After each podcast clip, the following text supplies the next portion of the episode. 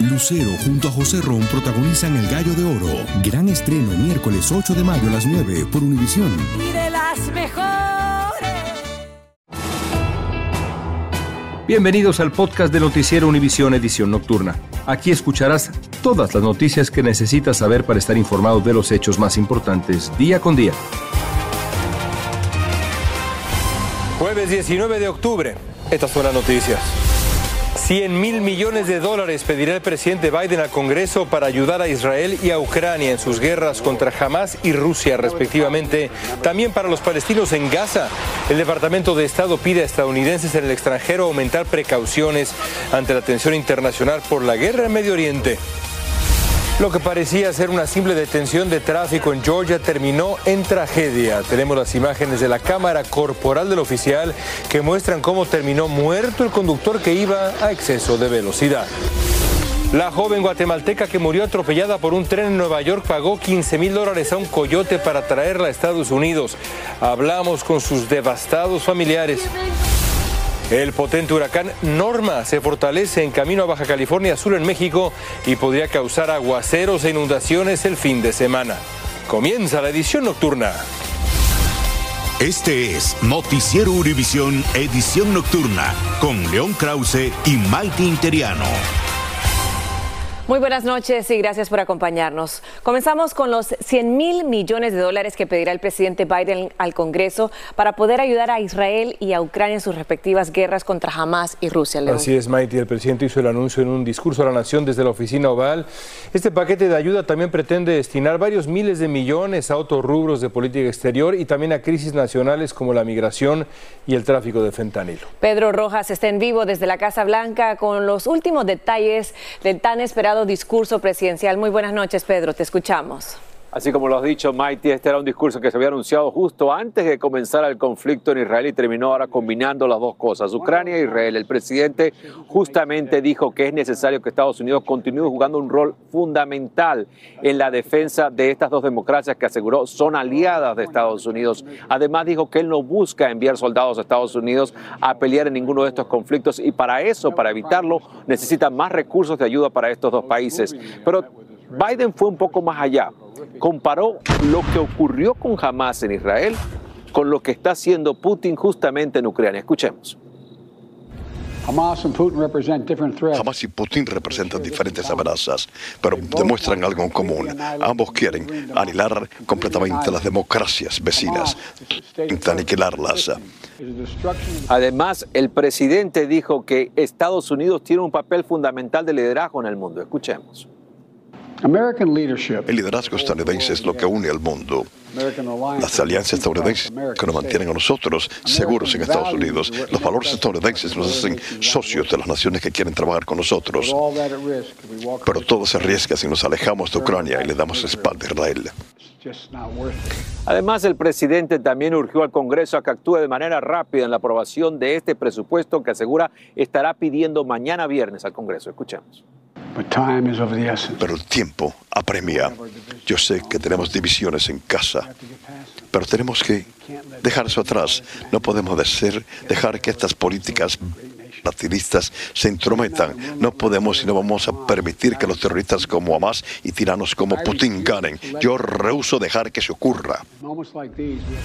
Justamente la agencia de noticias Associated Press ha reportado esta noche que el presidente estaría pidiendo 14 mil millones de dólares en asistencia a Israel, 14 mil millones de dólares para el manejo de la seguridad de la frontera de Estados Unidos con México, 7 mil millones para ayudas a la región del Indo-Pacífico, específicamente a Taiwán, y también 10 mil millones de dólares en ayuda humanitaria para los refugiados y los afectados civiles en Gaza. Y también se habla, la Casa Blanca ya ha adelantado que serían al menos 25 mil millones adicionales para la ayuda de Ucrania y que ese presupuesto sería necesario hasta el mes de febrero. Regreso contigo, Maite. Muchísimas gracias, Pedro, por ese reporte y ese informe. Y si usted está pensando viajar, preste atención a lo siguiente. El Departamento de Estado elevó el nivel de alerta de viaje para todos los estadounidenses que estén dentro o fuera del país. El anuncio llega por el aumento de las tensiones actuales y las posibilidades de ataques terroristas. La última vez que se emitió una advertencia como esta fue en agosto del año pasado tras el asesinato del líder de Al Qaeda. Danay Rivero tiene más detalles y reacciones. Viajar en estos tiempos no es muy recomendable, así lo dijo el Departamento de Estado de Estados Unidos al emitir una alerta a nivel mundial para los estadounidenses. Aún así, muchos toman el riesgo. Elizabeth Polanía viajará a París desde Miami y dice que este viaje no es de ninguna manera negociable para ella. La situación es difícil, me, me, me, preocupa bastante, pero tengo motivos muy buenos para viajar. Voy a conocer a mi nieto y he estado esperando este viaje hace mucho tiempo y no lo voy a cambiar. La alerta recomienda extremar la precaución debido al aumento de las tensiones en varios lugares del mundo y por la posibilidad de ataques terroristas, manifestaciones o acciones violentas contra ciudadanos e intereses estadounidenses. En este momento hay prohibición de viajar tanto a Israel como al Líbano. Se le dice a los ciudadanos que si ustedes viajan, viajan por su propia responsabilidad y el gobierno norteamericano no va a prestarle ayuda. El Departamento de Estado autorizó en el Líbano e Israel la salida del personal gubernamental estadounidense no destinado a situaciones de emergencia y de sus familiares. Aún así, Beatriz Vallecillo es una de muchas viajeras determinadas. Ella va hacia Madrid. La verdad que da miedo porque Casualmente yo ayer vi algo en la televisión en Barcelona, en España, que la policía había salido porque uno de jamás había, estaban en la calle. Y sí da miedo, pero ¿qué vamos a hacer? No, no nos podemos parar. Los expertos aseguran que la situación actual en Medio Oriente no es solo una amenaza para la región, sino que también podría extenderse a Europa. En el aviso también se le aconseja a los ciudadanos estadounidenses que vivan en el extranjero estar alerta en lugares frecuentados por turistas y que se inscriban en el programa STEP del Departamento de Estado para proveer su ubicación en caso de una emergencia en el extranjero. Desde el Aeropuerto Internacional de Miami, Danay Rivero, Univision. Gracias, Danay. El presidente Biden también reiteró esta noche que la ayuda humanitaria debe ingresar lo antes posible a Gaza para asistir a los afectados por la guerra. El mandatario exigió que la flota de camiones que buscará ingresar en la zona por la frontera con Egipto no debe ser blanco de ataque. Sin embargo, la guerra no da tregua y los bombardeos continúan. Pablo Monsalvo nos tiene lo último desde Jerusalén. Buenos días para ti, Pablo. Te escuchamos. Y buenas noches para ti, Maiti. La violencia se sigue extendiendo en toda esta región y ahora alcanza con gran preocupación a la vecina Cisjordania, a muy pocos kilómetros de aquí. La policía israelí asegura que en distintas redadas detuvo a 80 presuntos terroristas, mientras que la población palestina local dice que se están cometiendo abusos contra ellos y que desde los atentados del 7 de octubre último, más de 80 palestinos han perdido la vida en ese lugar a manos de las fuerzas del orden de este país. Eh, Israel continúa bombardeando incesantemente la franja de Gaza y la población denuncia que se les había pedido que se pongan al seguro buscando refugio en el sur de ese territorio y que es justamente hacia esa zona, zona donde están cayendo las últimas bombas que están causando muchísimas muertes civiles. Dicen que no, tienen dónde ponerse al seguro. Durante la noche hubo tensión también en el Mar Rojo porque un buque de los Estados Unidos interceptó tres misiles que presuntamente habían sido disparados desde Yemen hacia Israel. Las cifras siguen siendo dramáticas, aumenta constantemente el número de fallecidos en este conflicto. Gaza dice 3.780 personas han perdido la vida, casi un tercio niños, mientras que Israel dice que ya son más de 1.400 los muertos. Maití. Alarmantes cifras, Pablo. Pero, ¿qué se dice en torno a la incursión terrestre en Gaza? Se sigue diciendo, aunque parezca una estrategia militar, que es inminente. De hecho, el ministro de Defensa de este país ayer visitó a las tropas que se encuentran preparadas en la frontera para ingresar por tierra, invadir de un momento a otro la franja de Gaza y les dijo, hoy la ven de lejos, en pocos días la verán desde adentro a esta franja. Regreso contigo, León. Gracias, Pablo. Estás escuchando la edición nocturna de Noticiero Univisión.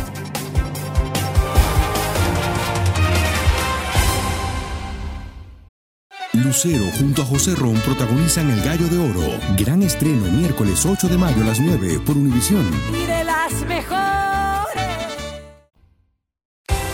Continuamos con el podcast de la edición nocturna de Noticiero Univisión. No logran asimilar su pérdida a los familiares de una joven guatemalteca que murió atropellada por un tren de Nueva York tras caer desmayada sobre los rieles. Piden investigar si realmente se desmayó en el andén o si alguien la empujó. En Guatemala, familiares le contaron a Erika Porras que tendrán que pagar además la deuda que contrajeron para que ella viniera a Estados Unidos a ayudarlos. Vean esto. como me duele. Yo no aguanto el tristeza, pues. Doña Juana, madre de la guatemalteca Jessica Azag, de 18 años de edad, quien falleciera cuando se dirigía a su trabajo y cayó en la línea del tren en Queens, Nueva York, no soporta la idea de haber perdido a su hija. El lunes por la noche me llamó mi hija. Ay, de corazón, yo no aguanto. Doña Juana compartió que el lunes de esta semana Jessica la llamó como todos los días y le expresó que tenía un mal presentimiento y que lo que más deseaba era ayudarle por estar enferma. Cree que ya está presintiendo la muerte, que lo que va a pasar.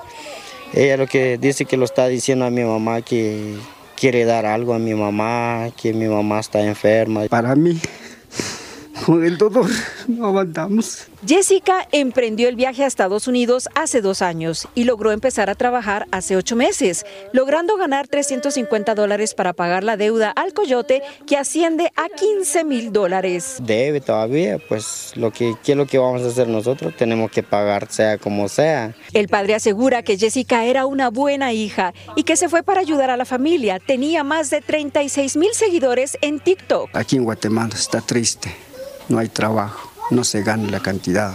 La familia desea que se esclarezca la muerte de Jessica. Le empujaron a un empujón o es porque se desmayó, pues yo lamentablemente no puedo acusar a nadie.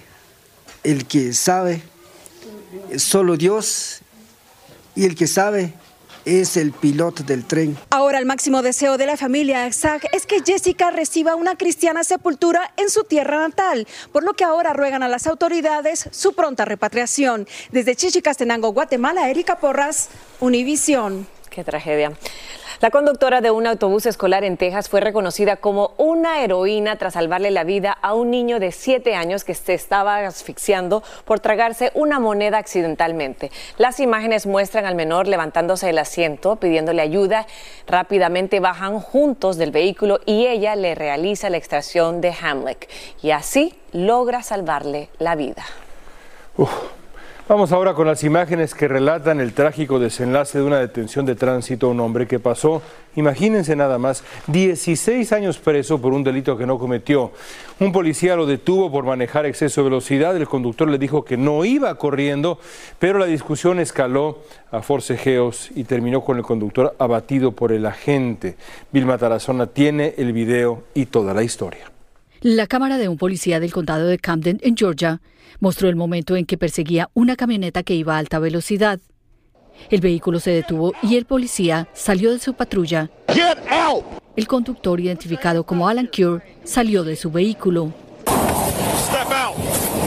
Step out. Get out. Get out. Put your hands back here. El policía trató de tomarle un brazo y Cure se zafó. El policía sacó su pistola eléctrica. Here, step to the rear of this vehicle. Put your hands on the back of that truck. Do you see that? Put your hands on the back of that truck. Back of the truck.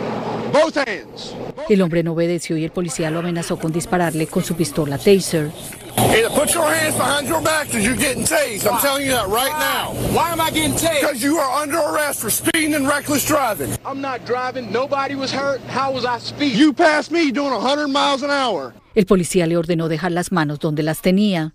Hands behind your back. Yes, you're going to jail. En ese momento, Cure levantó su mano izquierda y el policía le disparó en la espalda con el arma eléctrica. Hands behind your back. En ese momento el hombre se volteó y confrontó al policía y trató de pegarle con las manos. Los dos forcejearon cuerpo a cuerpo por varios segundos. El policía trató de someterlo. El hombre se zafó. El policía desenfundó su arma de fuego. Cure lo sujetó de la mandíbula y le empujó la cara hacia atrás. El agente logró dominarlo y cuando el hombre estaba en el suelo boca arriba, le disparó en el lado izquierdo del torso.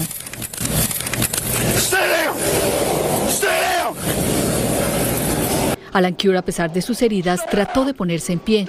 El policía pidió refuerzos y el hombre falleció en la escena. En Miami, Vilma Tarazona, Univisión. Qué fuertes imágenes. Y agentes asignados a combatir la ola de asaltos violentos de jóvenes a tiendas de lujo en Los Ángeles informaron los progresos logrados para frenar esas tácticas de robo que sembraron pánico entre los comerciantes. Esto incluye decenas de arrestos, confiscación de armas a bandas que se cree pertenecen al crimen organizado. Juan Carlos González tiene más detalles de los operativos.